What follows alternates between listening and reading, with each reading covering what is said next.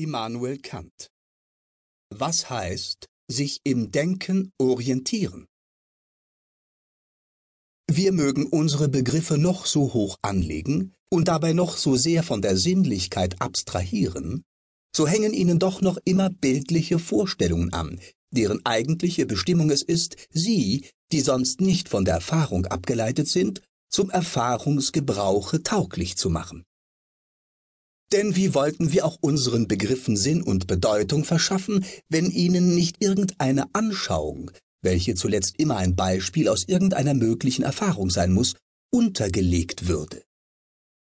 Wenn wir hernach von dieser konkreten Verstandeshaltung die Beimischung des Bildes, zuerst der zufälligen Wahrnehmung durch Sinne, dann sogar die reine sinnliche Anschauung überhaupt weglassen, so bleibt jener reine Verstandesbegriff übrig, dessen Umfang nun erweitert ist und eine Regel des Denkens überhaupt enthält.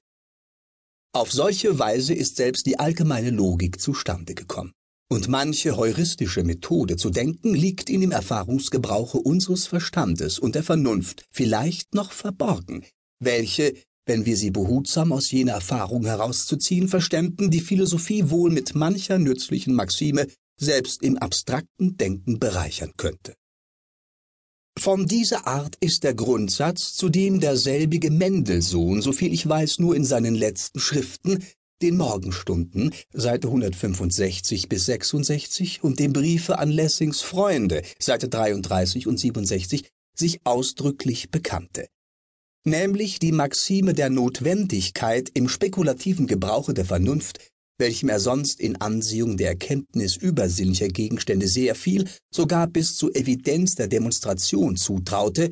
durch ein gewisses Leitungsmittel, welches er bald den Gemeinsinn, Morgenstunden, bald die gesunde Vernunft, bald den schlichten Menschenverstand an Lessings Freunde nannte, sich zu orientieren. Wer hätte denken sollen, dass dieses Geständnis nicht allein seiner vorteilhaften Meinung von der Macht des spekulativen Vernunftgebrauchs in Sachen der Theologie so verderblich werden sollte, welches in der Tat unvermeidlich war,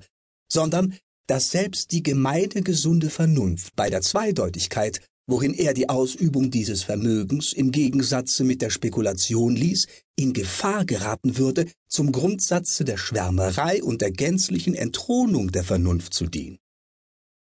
Und doch geschah dieses in der Mendelssohn- und jakobischen Streitigkeit, vornehmlich durch die nicht unbedeutenden Schlüsse des scharfsinnigen Verfassers der Resultate. Erstens, wiewohl ich keinem von beiden die Absicht, eine so verderbliche Denkungsart in Gang zu bringen, beilegen will.